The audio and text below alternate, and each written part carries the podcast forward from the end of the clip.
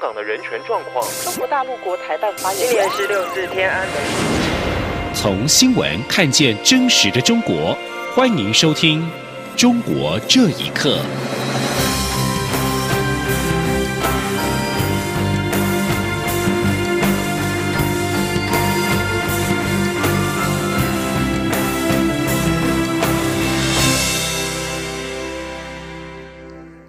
各位好，欢迎收听《中国这一刻》。台美伙伴关系进一步的深化，外交部长吴钊燮和美国在台协会 AIT 台北办事处长厉英杰在今天一起举行记者会，宣布台美共同成立印太民主治理咨商机制。此咨商机制将成为台湾和美国之间的定期交流平台，在印太地区推动人权以及民主等台美共享价值。在此机制之下的第一次的会议将在九月在台北召开，而美方将由国务院民主人权劳工事务局资深官员率团参加。林英杰表示，台湾是区域民主模范，台美合作此一机资商机制可以凸显台湾的民主价值。这样的举动不应被当作是在挑衅中国，因为美国和台湾维持良好关系与中国因素无关。记者王兆坤的报道。针对台美成立印太民主治理咨商机制是否让台湾成为美中关系筹码的问题，AIT 处长李英杰表示，美台关系是基于一中政策、三公报、台湾关系法以及国家利益，双方成立此一咨商机制无关中国因素。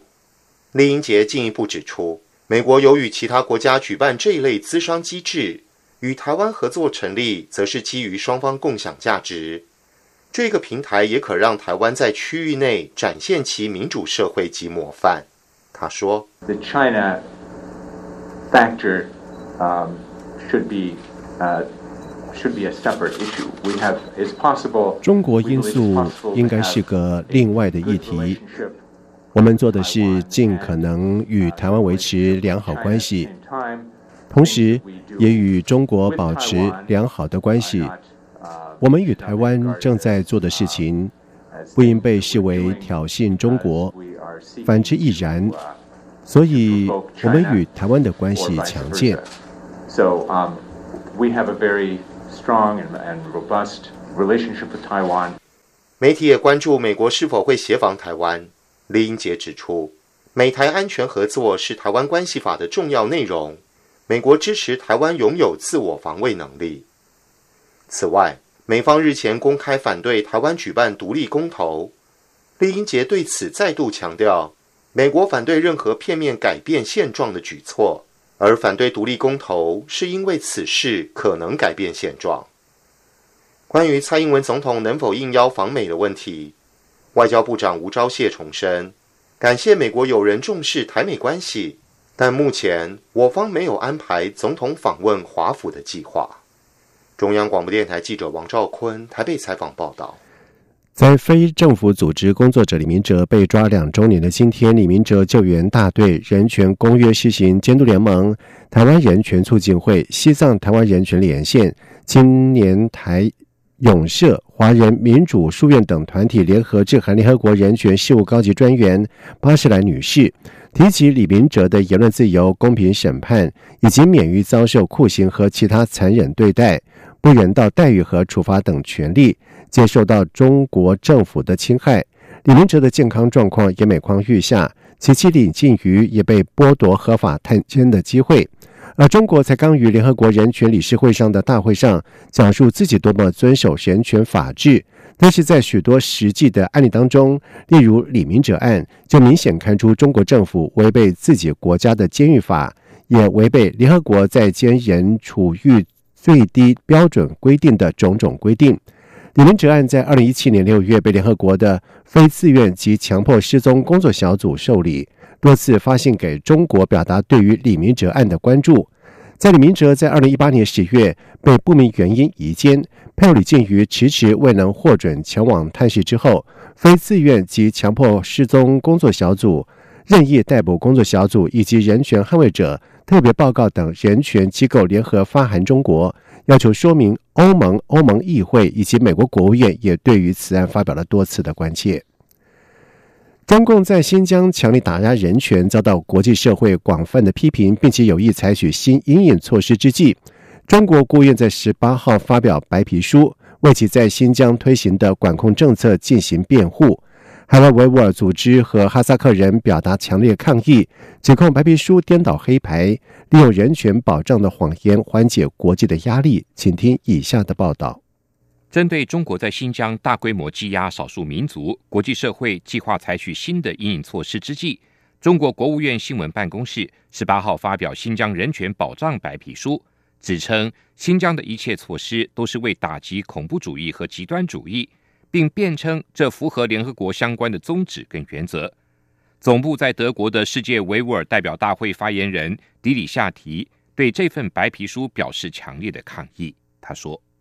中国政府呢发表这个白皮书呢，完全是颠倒黑白、反恐，实际是镇压维吾尔的一个政治借口，而消除信仰、彻底汉化是真实的。利用所谓的这个人权保障的谎言呢，试图分化和缓解在国际社会关注维吾尔人的压力。迪里夏提也表示，中国政府这份白皮书。是在为新疆推行的极端政策寻求国际社会的支持和掩盖践踏人权的行为。针对中国新疆白皮书中指称过去三十年所发生在新疆的暴力事件，哈萨克穆斯林阿伊马西接受自由亚洲电台访问时表示，中国在新疆抓捕并羁押大批的哈萨克人，并将他们关入再教育营。但事实证明，绝大部分被关押者都是善良的民众跟学者，并非当局所谓的恐怖分子。他说，在新疆被抓的人有科学家、艺术界的人、作家、老师，还有商人、警察、公务员、八十岁的老人，一个字都不认的那种家庭妇女，这些人都不是恐怖分子。在新疆发生过几次的恐怖事件，当时就把那些人消灭了。这个事情发生以后，把所有的人关起来，这是对民族的歧视、民族的欺压。另外，在瑞士日内瓦的联合国人权理事会总部，美国跟西方官员、学者还有人权捍卫者，十三号针对中国在新疆大规模拘禁穆斯林，向中国当局提出质疑。美国国务院发言人。巴拉迪诺十四号表示，针对中国当局在新疆地区侵犯维吾尔人权，美国正在考虑采取新的应应措施，加强对当地的违法行为追责。他也敦促中国改变政策，允许联合国人权专家进入新疆地区访查。央广新闻整理报道：中国国家主席习近平将在本周启程访问欧洲。梵蒂冈表示，教宗方济各愿意和习近平会面。而对此，美国基督教人权组织对华援助协会负责人傅西秋则表示，这是一厢情愿的事，因为中国打压宗教自由已经处于文革结束之后最糟糕的状况。请听以下的报道。北京和梵蒂冈去年九月就中国的主教任命达成历史性协议后，习近平将在二十一号到二十三号首度访问意大利。外界关注他是否会借此机会前往梵蒂冈会见教宗方济各。梵蒂冈也是欧洲唯一一个和中国没有外交关系的国家。在此同时，在教廷地位仅次于教宗的国务卿帕洛林，在一本即将出版的新书中强调，教廷不会对任何国家抱有不信任和敌意，双方可以解开以前难解难分的纠结。他并指出，中国不应该害怕天主教。对于教宗希望透过对话来解决问题，美国基督教人权组织对华援助协会负责人傅西秋牧师表示，这恐怕是一厢情愿的事，因为中国最近在外交上并不顺利，所以习近平有可能选择与教宗会面以疏解压力。同时，在中国近几年加强对各种宗教和信仰组织的打压下，中国宗教和信仰自由正处于文革结束之后最糟糕的状况。他说。可以说是四十年来最严厉的，除了对呃天主教和基督教地下教会，连这个地上的教会啊，包括就是登记注册的本来是合法的教会，也是受到强力的打压。那么像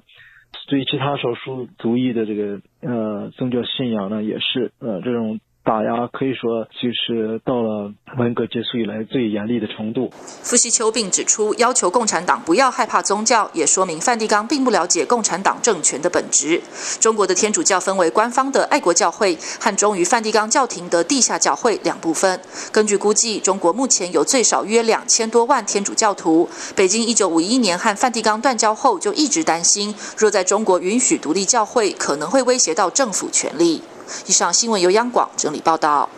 四川成都六四纪念酒案件拖了将近三年之后，终于要在二十二号在成都市中级法院开庭审理，但是当局拒绝透露其他的详细的讯息。而就开庭的前夕，傅海路原本的辩护律师冉同是突然被解聘，引起了关注。请听以下的报道：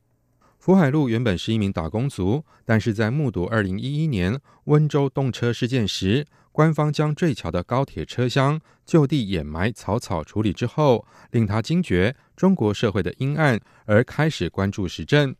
二零一六年五月二十九号，福海路连同三名同乡张炯勇、罗福玉和陈斌在网络刊登卖酒海报，销售的白酒品牌以“铭记八九六四”为谐音，以纪念六四事件二十七周年。四个人之后被当局以寻衅滋事罪刑事拘留，其后被控以煽动颠覆国家政权罪。去年案件转到成都市中级法院提起公诉，就一直没有下文。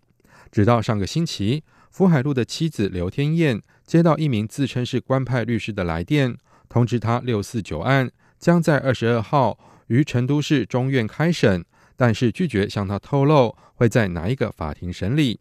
刘天燕表示，这个消息对她来说忧喜参半。现在我不知道到底是好事还是坏事情呢，因为这个事情拖这么久了，现在能开庭呢，因为不知道开庭结果会怎么样，所以说其实我是充满担心的。今年二月，福海路的辩护律师冉彤曾经对美国之音表示，六四九案官方的漏洞很多，一直在拖延。随后，冉彤在二月底。被公安口头通知，他已经被解聘。他说，整个过程充满疑点。我被解聘的时候，没有给我任何有效的法律文书。哎，按照现行的法律规定，应当至少是傅海路本人给我解聘的通知，至少是这个承办的法院。给我盖公章，我可以去会见傅海路核实这个原因，但是我没有见到警察，不让我去见。如果让我要实话实说的话，严格依据法律来说，我现在还是傅海路的真正的辩护人。至于官派律师是否会顾及傅海路的利益，冉彤并没有进一步说明，他只强调可以推出敏感案件的刑事辩护，但绝对不会配合作假。六四九案也引发国际关注。国际特赦组织曾经发表紧急声明，谴责四川当局以煽颠罪逮捕四人，呼吁立即无条件释放。名誉团体也纷纷举行活动，例如二零一七年二月六号，香港支联会临时六四纪念馆展出铭记八九六四纪念酒，以及公民力量组织纪念六四二十八周年暨成都九案座谈会。以抗议当局的不当逮捕。以上新闻由央广整理报道。中国一名女网友在日前在微博表示，她在十号下午在广州萧岗地铁站进站的时候，因为化了哥特妆，被安检人员拦住不让她进站。她表示，明明没有携带违禁品，却被拦下。拦下她的女安检员说，她的妆有问题，太恐怖，请她原地卸妆。而这名女网友还附上了自己的照片，并且说当天是搭配了一身哥特系的黑色洋装。而哥特风格是一种跟潮流生活模式有关的次文化，它将死亡、苦痛看成是生命的一部分。而这种风格的服装是以黑白为主色，通常搭配比较浓烈的深色装，以及黑色的指甲、眼影和唇色等来强调神秘色彩。女网友并且问广州地铁站，在地铁站被拦下是根据国家哪一条法律的规定？女网友并且在这条微博上面加注了歧视的话题。而英国广播公司 BBC 中文网也报道指出，上述微博立刻获得了网友的关注，除了转发评论，网友开始上传自己的照片以示声援。到十九号的中午，有至少超过五千名的网友发帖声援他。而多数人批评地铁员工强迫女生卸妆的做法，而广州地铁后来也在官方微博道歉，表示会提醒业务部门注意。以上中国这一刻，谢谢收听。这里是中央广播电台台湾之音。